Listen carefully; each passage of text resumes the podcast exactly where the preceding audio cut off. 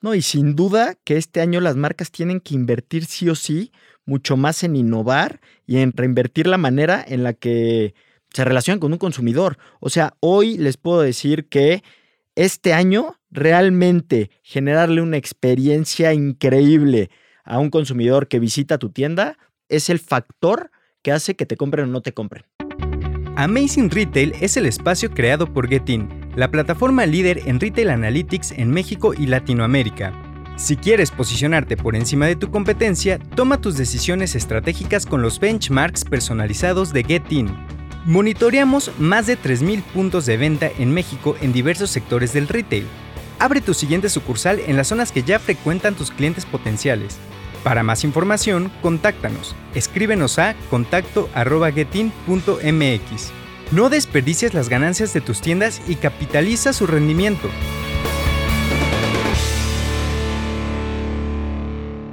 Bienvenidos a Amazing Retail. Yo soy Francisco. Y yo, Anabel. En episodios pasados hemos estado hablando sobre qué está pasando en el retail este 2022. Hemos platicado sobre las expectativas que tienen los expertos del retail para este año y cómo se ha comportado la industria desde el inicio. Si aún no los han escuchado, les recordamos buscar los episodios 64 y 65.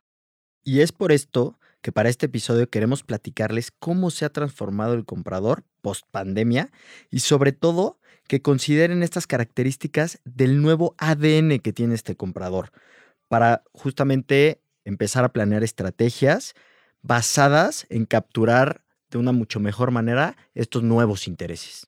Antes de comenzar, recuerden conectarse a su plataforma de streaming preferido y cada martes escuchar un capítulo nuevo. También queremos saber sus opiniones y sugerencias. Escríbanos en cualquiera de nuestras redes sociales, arroba mx y usen el hashtag Amazing Retail Podcast.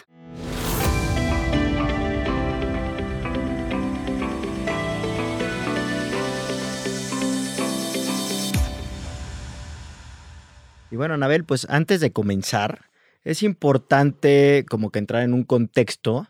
Y de hecho, la temporada pasada, cuando aún estaba muy reciente el inicio de la pandemia, platicamos algunas estadísticas donde observábamos qué sectores en la industria eran como un poquito a los que mejor les fue, como artículos deportivos, artículos para el hogar, que tuvieron crecimientos muy relevantes en momentos muy complicados para pues, prácticamente para todos en general. Y pues Frank, lo que hemos platicado semana con semana es que la manera en que se lleva a cabo el retail cambió. Las marcas se dieron cuenta de las deficiencias que tenían y por otro lado descubrieron la importancia de desarrollar una conciencia de la marca con todos sus consumidores.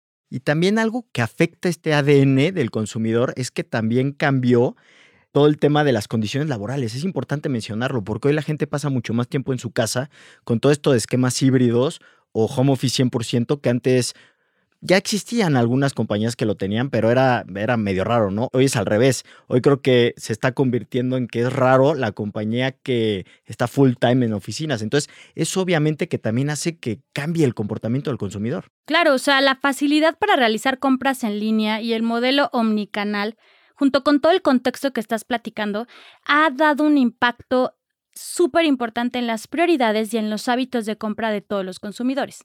Y también algo importante en esto es que muchas personas aprendieron a comprar en línea. Había mucha gente, probablemente de cierta edad para arriba, que nunca habían comprado el súper en línea, por, por, ejemplo, y que descargaron estas apps, etcétera, o en directo con el mismo supermercado, y aprendieron a comprar. Y hoy, aunque ya puedes salir ya es mucho menos riesgoso, por la comodidad, siguen comprando en línea desde sus casas. ¿Qué quiere decir? Que ciertamente la pandemia cambió, cambió en algunas cosas este comportamiento por practicidad, por facilidad, en algunos casos por precio. Muchas empresas manejan diferentes precios en línea y en punto físico. Entonces, aquí hay algunos ejemplos pues, donde nos cambiaron, ¿no? Tal vez a, a ciertas edades. Hoy mucho más personas compran por medio del celular, yo pongo mucho el ejemplo de pues, mi mamá, la pongo como ejemplo, ella probablemente, si hablamos hace cuatro años, no tuviera sabido ni qué, app, cómo se llamaba la app para pedir el súper, y hoy ella pide el súper en línea.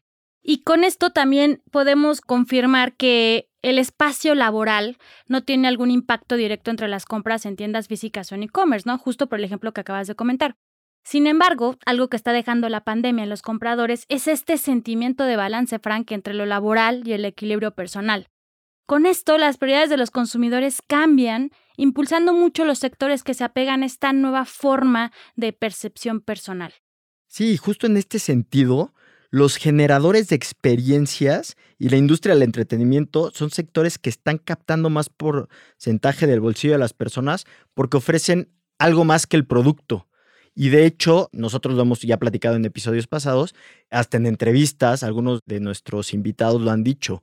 Pongan mucha atención en la experiencia, que el producto vaya acompañado de una experiencia increíble, porque ya no las puedes separar. O sea, antes probablemente podías hacer una u otra y hoy ya es un tema en conjunto. Y también, lo hemos hablado ya muchísimas ocasiones, el tema de la omnicanalidad ayuda mucho a esta experiencia. Y esto no quiere decir que necesariamente las marcas tienen que pensar que esto es un escenario negativo. Al contrario, deben aprovechar este ímpetu para alinear toda la identidad de su marca hacia los valores de sus consumidores finales, hacia sus gustos, sus intereses, para que el producto en sí pueda formar parte de este estilo de vida que buscan todas las personas. Y también otro ejemplo que podemos dar es que desde la pandemia, digo, no, no vamos a decir nada que no se imaginen, la celebración de bodas y graduaciones y festejos en general masivos, pues poco a poco ha ido mejorando y aumentando a lo largo, sobre todo de este año, que aunque llevamos muy poco, tres meses prácticamente del año, se ha visto cómo está saturado el año de, de eventos, bodas, etcétera. Y esto ha ayudado a impulsar a retailers de la industria como los que venden vestidos para fiestas, en algunos casos también trajes o ropa un poco más formal, y tienen que ser estratégicos, porque también el tema es, también estos eventos cambiaron. Antes probablemente podías ir a una, boda de, de, mil personas y hoy las bodas pues ya son de 300. O sea, todo ha cambiado, hasta el tema de eventos masivos también ha sufrido cambios y modificaciones. Y pues la gente, si antes iban mil personas a un, a un evento de estos, pues se reduce, ¿no? Y sí empiezas a tener menos eventos también. Otra característica que estamos notando en este 2022, y lo platicamos en episodios pasados, los niveles de intención de compra están empezando a disminuir. Ya no son tan elevados como el año pasado.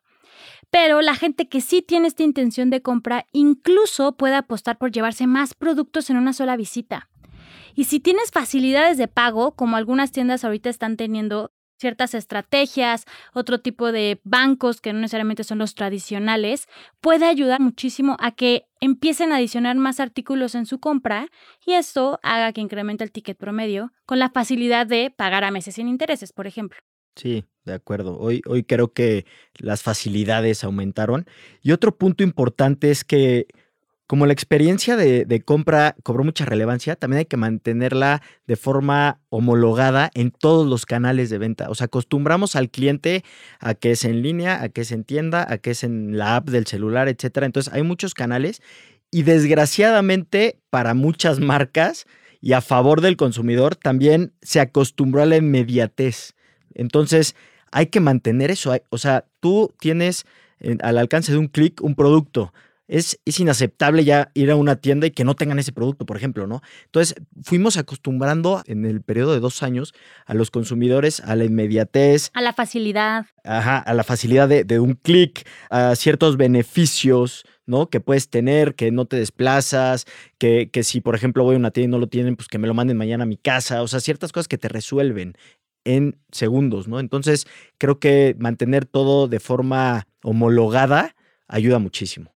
Y ya para terminar, creemos que este año el consumidor es más consciente de su responsabilidad social y cultural. En esta búsqueda del equilibrio en su vida, las marcas con iniciativas o productos sustentables están ganando mayor porcentaje del mercado que otros años. Productos orgánicos, veganos, amigables con el ambiente están marcando la diferencia en la decisión de compra. No, y sin duda que este año las marcas tienen que invertir sí o sí mucho más en innovar y en reinvertir la manera en la que se relacionan con un consumidor. O sea, hoy les puedo decir que este año realmente generarle una experiencia increíble a un consumidor que visita tu tienda es el factor que hace que te compren o no te compren. Y por ejemplo, no se necesita un gran presupuesto para conseguir este objetivo, Frank. En el capítulo 46 platicamos con Josimar de las tiendas de zapatos Tropicana, en donde vimos estrategias que aumentan la atracción de sus tiendas con acciones muy básicas que terminan haciendo mayores ventas en la tienda. Sí, la ventaja de ser creativo es que es gratis, ¿no? O sea, la creatividad, o sea, es, echar a volar la imaginación y no, no va relacionada con un presupuesto millonario.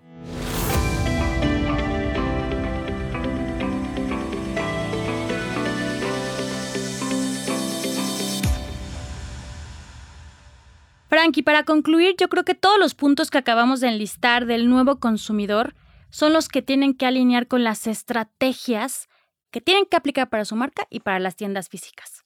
Sí, y yo, yo lo que me gustaría como resumir es entender que cambió la gente. O sea, pensar que podemos seguir vendiendo como lo hacíamos antes es lo que te puede llevar a hundirte. Hoy tienes que entender que la gente cambió, el comportamiento, los intereses, o sea, todo cambió al final de cuentas cambiamos todos, o sea, y no nada más, o sea, todo el mundo cambió. Entonces, mientras podamos entender eso, pues seguramente vamos a poder hacer cosas que nos beneficien, ¿no? Para poder seguir vendiendo e incluso vender más. O sea, al final de cuentas, si esto nos empuja a ser creativos, innovadores, invertirle, fijarnos en el detalle, crear experiencias, etcétera, pues seguramente podemos darle la vuelta y vender más. Estén pendientes de los siguientes episodios, ya que viene nuestro primer análisis trimestral a finales de marzo donde podremos desglosar a detalle el desempeño del retail en este periodo. Y visiten nuestra página de internet getin.mx en donde podrán encontrar más información, ayudas y artículos relevantes sobre este episodio y además las herramientas necesarias para potenciar las ventas de tus tiendas. Te esperamos el siguiente martes con un episodio más de Amazing Retail Podcast. Cuídense mucho. Bye bye.